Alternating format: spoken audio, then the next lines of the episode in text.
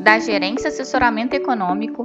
Esse é o seu Bebê Conexão Mercado, que traz para você as principais notícias e nossas análises do Brasil e do mundo. Quarta-feira, dia 5 de outubro de 2022, meu nome é Eduardo Toneto e vou dar um panorama sobre os principais mercados.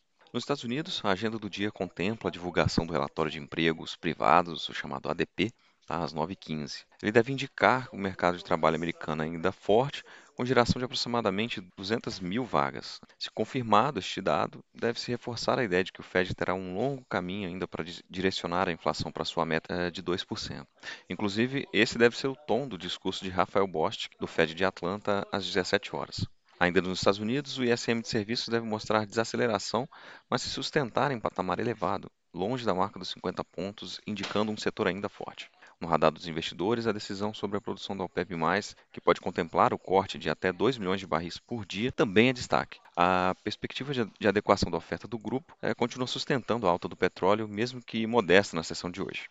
A leitura final dos PMIs de serviço da Europa ratificaram a perspectiva de uma economia combalida no continente, com exceção do PMI de serviços do Reino Unido, que avançou de 49,6 em agosto para 50 pontos em setembro. As principais economias da zona do euro mostraram um desempenho aquém do esperado, com destaque para o nível PMI de serviços da Alemanha, que marca o pior patamar desde o auge da pandemia.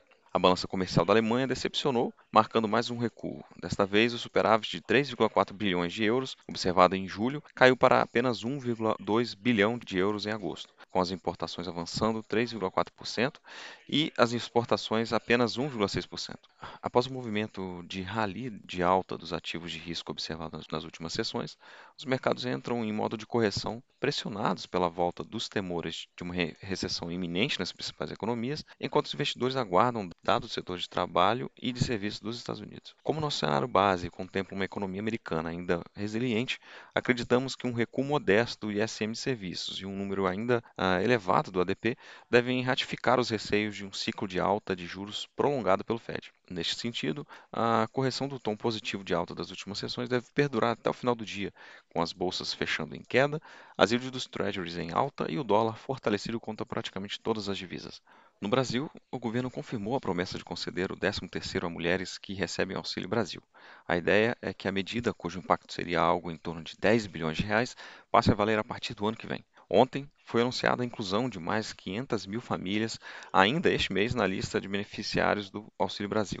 Com isso, o programa atenderá 21,1 milhões de famílias. No início da semana, o governo já havia anunciado a antecipação do calendário de pagamentos para o mês de outubro. Com a mudança, o benefício começará a ser pago a partir da próxima terça-feira. Na agenda de indicadores, destaque para a divulgação da produção industrial de agosto, às 9 horas, que deve apontar um baixo desempenho após alta de 0,6% em julho. Diante também da desaceleração da demanda interna por bens industriais, cenário de juros elevados e poder de compra limitado pela inflação. No mais, teremos o PMI de serviços de setembro às 10 horas e o fluxo cambial às, às 2h30 da tarde. Assim, os ativos locais devem eh, seguir atentos ao cenário externo, com os investidores aguardando a divulgação de indicadores nos Estados Unidos, com o intuito de calibrar as, as apostas mais agressivas do Fed na condução de política monetária. No fronte interno, após o rally observado no início da semana, sustentado pelas perspectivas mais positivas para a condução das pautas fiscais e reformistas no Congresso, devemos ter um dia de correção dos movimentos observados nos ativos. Assim, também sustentados pelo clima de cautela observado no exterior, esperamos que o Bovespa se desvalorize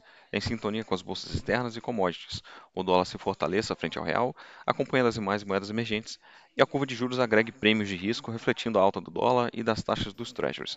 Um bom dia a todos e bons negócios.